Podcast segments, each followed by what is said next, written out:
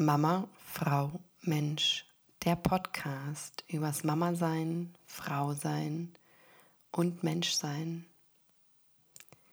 Herzlich willkommen zu der allerersten Folge meines Podcasts Mama, Frau, Mensch. Ich bin Marianne Kreisig und in dieser ersten Folge möchte ich dir gerne ein bisschen was über mich erzählen, über mein Leben erzählen und dir auch sagen, was dich erwartet in diesem Podcast. Mensch bin ich seit mittlerweile 32 Jahren. Mama, genauer gesagt, alleinerziehende Mama bin ich seit knapp zweieinhalb Jahren. Und wie lange ich mich als Frau fühle, das, diese Frage kann ich aktuell gar nicht so genau beantworten. Ich habe mir einige Gedanken darüber gemacht aber ich glaube, es gibt nicht diesen Zeitpunkt in meinem Leben, wo ich sagen könnte, so, jetzt ähm, bin ich wirklich eine Frau. Ich glaube, es ist eher so ein langsames Hineinwachsen. Und dieses Hineinwachsen begleitet mich schon sehr, sehr lange, weil ich nicht nur in die Rolle der Frau seit Jahren hineinwachse, sondern auch in das, was was mich antreibt und das, was meine Mission ist hier im Leben. Ich kann mich, seit ich, wirklich seit ich denken kann, an diese Frage in mir erinnern, warum bin ich hier? Das ist eine ganz essentielle Frage gewesen für mich schon als kleines Kind und ich erinnere mich sehr gut an diesen Moment zurück, als ich mit meiner Mutter beim Einkaufen war ich muss noch sehr klein gewesen sein, weil ich, ich weiß, ich habe mir damals im Supermarkt immer die unterste Reihe der Zeitschriften angeschaut und die war ja ganz am Boden. Ähm, und als wir so mitten im Supermarkt standen, habe ich sie auf einmal gefragt, so, Mama, warum bin ich hier? Und meine Mama schaut mich an und überlegt einen Moment und fängt dann an, zu erklären, ja, ähm, weißt du, weil ähm, dein Papa und ich, wir, wir haben uns sehr lieb gehabt und ähm, ja, dann haben wir dich gezeugt.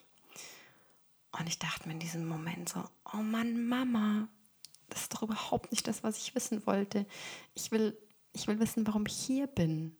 Warum bin ich auf dieser Welt? Ja, was, was, was ist meine Aufgabe? Was, wieso? Warum?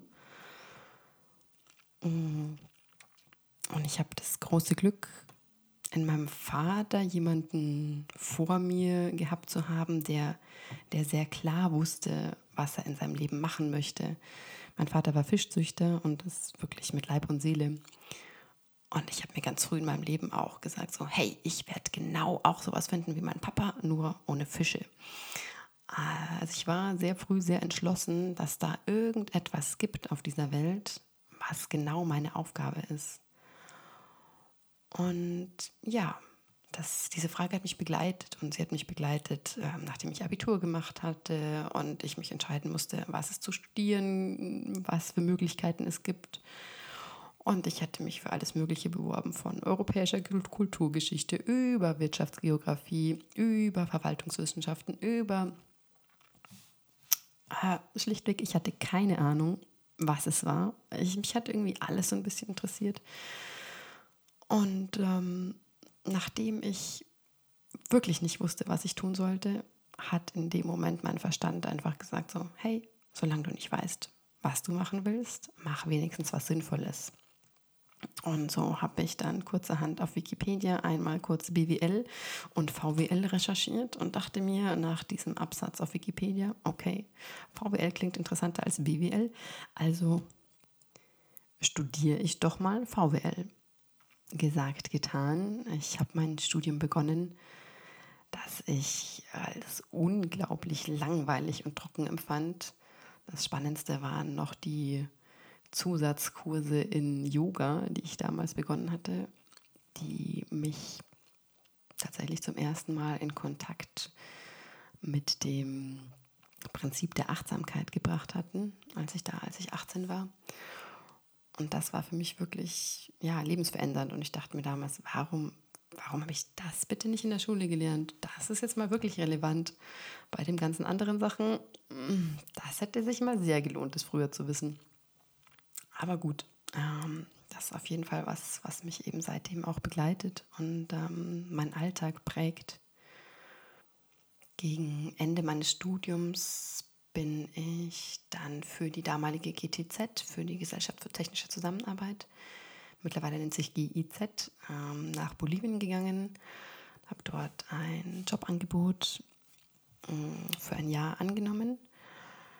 Ich habe dort in der ländlichen Entwicklung gearbeitet, in einem Programm, das Kleinbauern zugutekommen sollte. Dabei ging es unter anderem um Themen wie Bewässerung oder verbesserte Technologien. Also nach meinem extrem trockenen Studium endlich, endlich was, wo ich sagen konnte, so hey, das ist echt spannend und ähm, das, ist, das ist was, was den Menschen zugutekommt. Das sind nicht nur einfach Zahlen, die da irgendwie so hin und her geschubst werden und ein paar Linien, die verschoben werden und Flächen, die ausgerechnet werden. So, nee, das, äh, da ist wirklich was dahinter.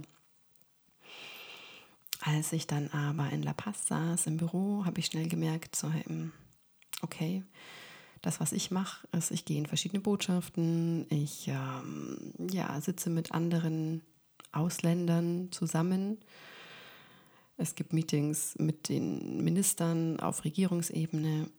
Aber diejenigen, um die es eigentlich geht, die Kleinbauern, die bekomme ich überhaupt nicht zu Gesicht. Die sehe ich nicht. Ähm, und ich bin auch nicht ich bin auch nicht in der Natur oder ich bin nicht irgendwo draußen. Ich bin eigentlich ganz weit weg. Und so ist dann auch relativ schnell in mir die Erkenntnis herangereift, so, okay, das ist zwar interessant und es ist wahnsinnig spannend, aber das ist es nicht. Das ist es einfach auch nicht.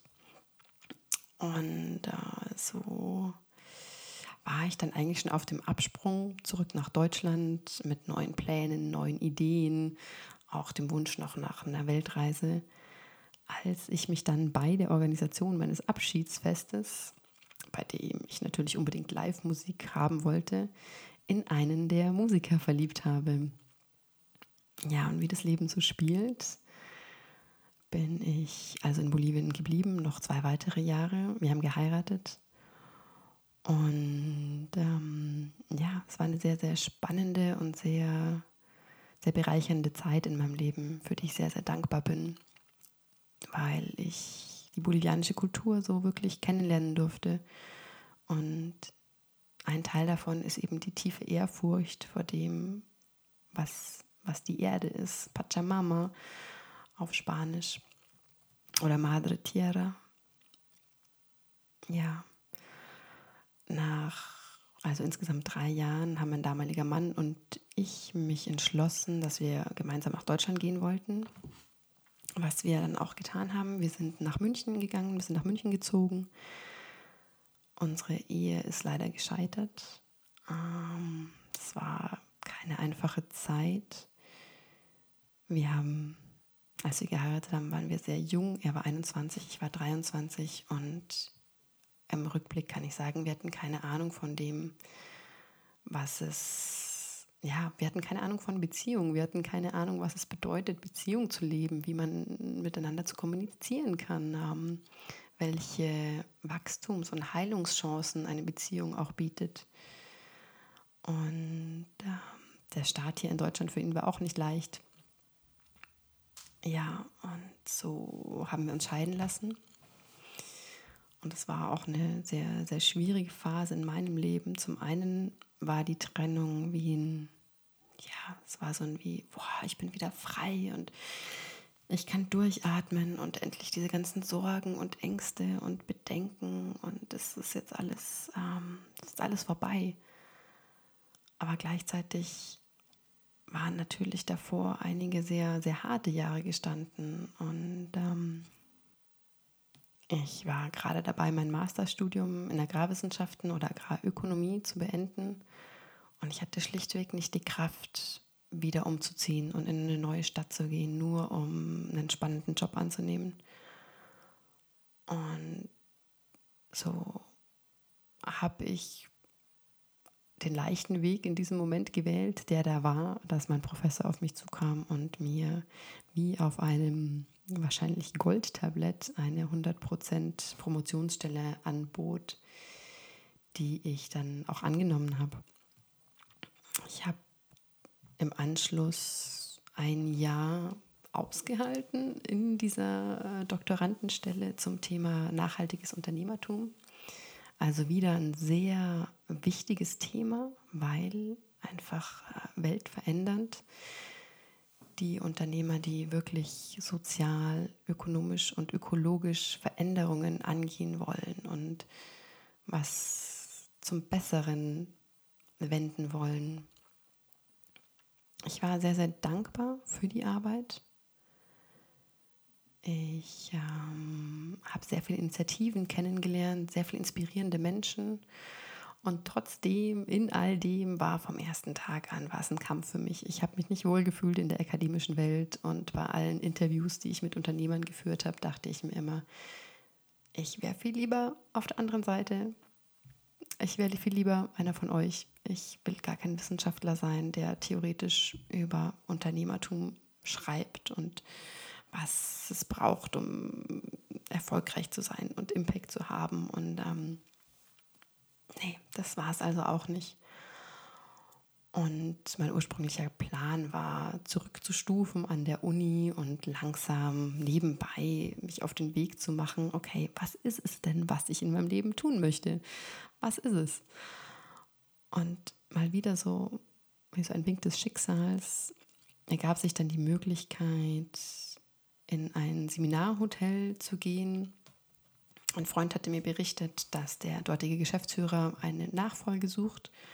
Und ich dachte mir so, hey, ähm, klingt interessant, zumal das Seminarhotel alternativ ausgerichtet war, also auch einen Schwerpunkt hatte auf ähm, Spiritualität, Yoga, alternative Heilmethoden das war was, was mich ja mein ganzes Leben auch schon angezogen hatte und mit dem ich mich auch beschäftigt hatte in verschiedensten Seminaren schon.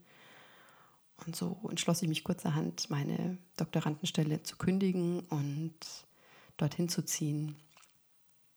Mm, ich habe dort dann ein halbes Jahr gewohnt, direkt in dem Seminarhaus beziehungsweise eine Zeit lang auch in der Jurte, in dem Garten des Seminarhauses, was auch ein großer Traum von mir ganz lange war, in einer Jurte wohnen zu können. Und definitiv ich mir eines Tages wieder erfüllen werde, diesen Traum.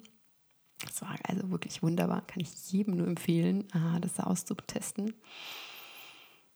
Und ja, jedenfalls dort angekommen, habe ich dann aber auch sehr schnell gemerkt, so der damalige Geschäftsführer war eigentlich noch gar nicht bereit, so das Ruder aus der Hand zu geben und Platz zu machen für jemand Neuen.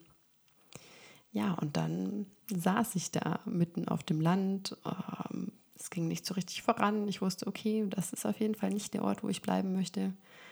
Und ich habe wieder angefangen zu überlegen, was, okay, was möchte ich tun? Meine damalige, mein damaliger Beweggrund war, okay, ich möchte was gründen, ich will Unternehmer sein. Nachdem ich mich ein Jahr in meinem, meinem Promotionsversuch mit Unternehmern und Unternehmertum beschäftigt habe, war mir es ein riesiges Anliegen, selbst zu gründen. Ja, dann hatte ich zwei Projekte, die, die aber beide nicht so richtig vorangingen. Also es war zum ersten Mal in meinem Leben so dieses Gefühl von, ich komme nicht weiter. Ich habe jetzt, ich habe einen Plan und ich komme tatsächlich nicht weiter. Das kannte ich bis dato nicht. Bis dahin war es immer so, ich hatte einen Plan, ich will das machen ich habe das gemacht. Klappt. Check. Ähm, ja, so war es nicht.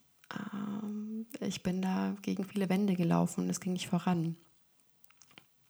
Bis ich dann den Vater meines Sohnes kennengelernt habe, was ja zugegebenermaßen einfach eine Sommerromanze war, aus der aber dann mein Sohn entstanden ist. Und es war auch wenn es eine sehr kurze Zeit war, es war eine sehr, sehr magische Zeit. Und es war eine Zeit, in der ich mit einem Teil des Lebens in Verbindung war, den ich jetzt als so diesen mystischen, magischen Teil beschreiben würde. Also so diese Zwischenwelten, die sich manchmal öffnen. Vielleicht kennst du das ja. Manchmal öffnen sich so Türe oder Menschen helfen einem, diese, diese Türen zu öffnen und du kommst in Kontakt mit, mit Bildern, mit Erinnerungen, mit Gefühlen, die du, die du irgendwoher kennst. Genauso war es in dieser Zeit. Und wenn ich daran zurückdenke, kommt mir alles so ein bisschen vor wie ein Märchen. Also es gab von Vollmondnächten mit ähm, Glühwürmchen überall äh, bis zu der Mondfinsternis, der Blutmondfinsternis, in der unser Sohn gezeugt wurde. Äh, ja, irgendwie war das so alles dabei. Ja, jedenfalls war für mich klar, dass ich nicht mit diesem Mann zusammen sein möchte. Gleichzeitig wusste ich aber auch, ich möchte dieses Kind, das ich in mir trage. Da gab es keinen Zweifel dran. Und so habe ich mich alleine auf die Reise begeben. Und ja, auf einmal, nach diesem ganzen Sommer, in dem ich so verzweifelt nach einem Projekt oder nach etwas gesucht hatte, war mein neun Monats Projekt auf einmal in mir und mein lebenslanges Projekt bei mir. Und der Moment, der rückwirkend wohl wirklich alles verändert hat und auch mein Leben komplett verändert hat, war die Geburt meines Sohnes. Seine Geburt hat wirklich alles, was ich bis dato kannte, in den Schatten gestellt.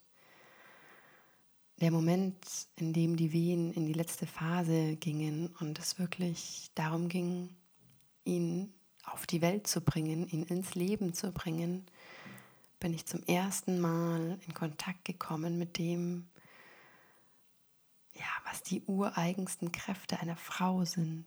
Ich habe zum ersten Mal gespürt, welche immense, riesige Kraft in uns Frauen liegt.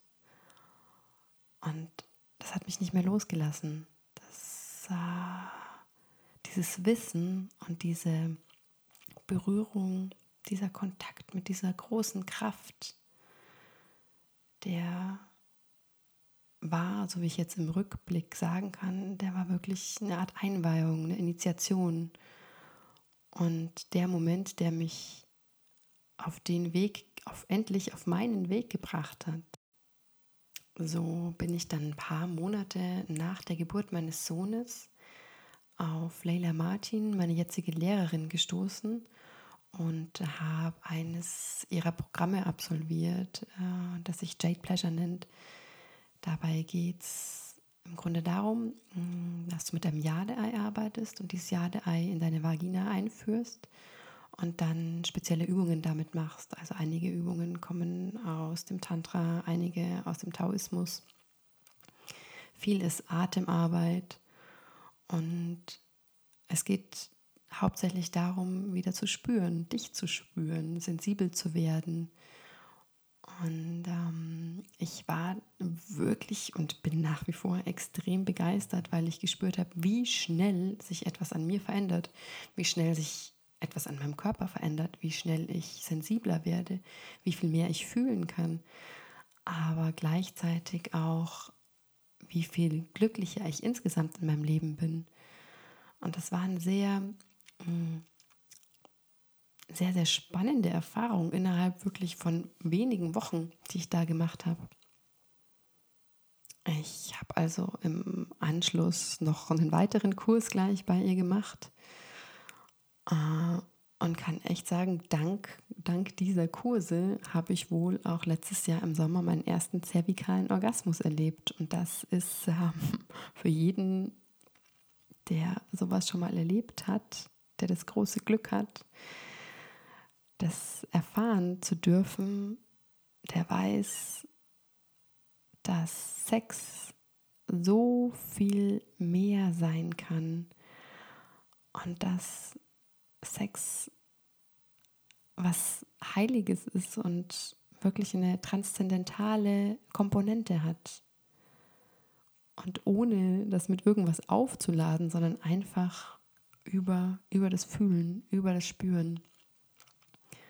Und ich glaube, es gab noch keinen Moment in meinem Leben, wo ich gleichzeitig so sehr in meinem Körper war und gleichzeitig aber auch sowas wie, wie eine Out-of-Body-Experience hatte. Es wird auf jeden Fall ein Moment sein, an dem ich mich mein ganzes Leben lang erinnern kann. Und lang, lang dachte ich, es ist ein Mythos, das existiert gar nicht. Neben, okay, klitoralen, vaginalen Orgasmen, G-Punkt-Orgasmen war da eben dieser Mythos des zervikalen Orgasmus. Aber jetzt weiß ich, es gibt ihn definitiv wirklich. Ich habe ihn gefühlt, ich habe ihn erfahren, ich habe ihn durchlebt.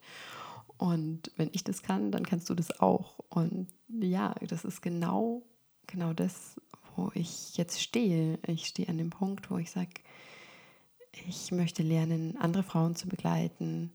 Ich ja, möchte nicht nur mehr über mich erfahren, sondern ich möchte, ich möchte da sein für andere.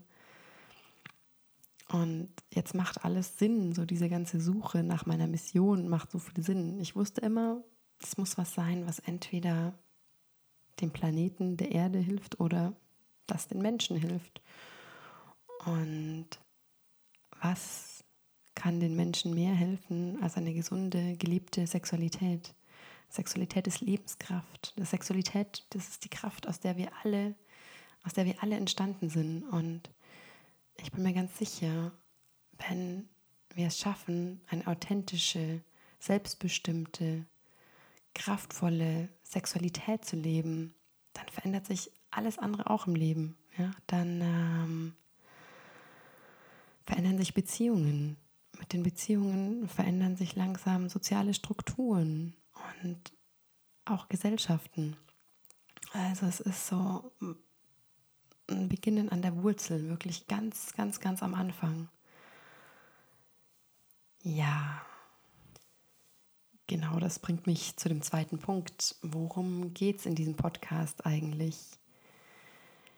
Dieser Podcast ist sowas wie eine persönliche Dokumentation, also eine Dokumentation meiner persönlichen Erfahrungsreise über dieses eine Jahr. Denn was in diesem Jahr vor mir liegt, ist eine Ausbildung zum Coach für Sex, Liebe und Beziehungen. Das ist mit das tiefste und profundeste, was es derzeit so gibt in dem Bereich, also was es an Fortbildung oder an Ausbildungen gibt. Und da möchte ich dich gerne mitnehmen. Ich möchte dich mitnehmen auf diese Reise, die, die da vor mir liegt. Es wird eine Reise durch Höhen und Tiefen sein. Insbesondere wird es aber eine sehr, sehr intime Reise sein. Es wird sehr authentisch und ähm, sehr, sehr tief gehen. Ich möchte dir wirklich davon erzählen, was, was sich in mir bewegt, wie sich die, die Sachen, die ich lerne, auf mein Leben, auf meine Sexualität, auf meine Beziehungen auswirken. Und damit meine ich auch nicht nur Beziehungen im sexuellen, sondern zwischenmenschliche Beziehungen, ähm, insbesondere auch auf die Beziehung zu meinem Sohn, wie es mich als Mensch verändert, wie es mich aber auch als, als Frau verändert und wie es mich als Mutter verändert. Und neben dieser persönlichen Erfahrungsreise werde ich aber auch mit anderen Leuten sprechen. Ich werde mit Menschen sprechen, die schon länger auf diesem Weg sind, die schon als äh, professioneller Sexcoach arbeiten beispielsweise oder die als Geburtsdoula arbeiten. Aber genauso werde ich mit anderen Mamas sprechen. Ich werde sprechen über Themen wie wie ist der Sex nach Geburt? Was hat sich verändert? Wo sind die Herausforderungen? Was für Ängste sind da? Wie begegnet ihr diesen Ängsten? Mm, es gibt so, so, so viele Themen, über die ich sprechen möchte und die, die ich als so wichtig empfinde für alle Mamas, Frauen, Menschen auf dieser Welt, sodass ich mich wahnsinnig freue, diese Möglichkeit hier zu haben.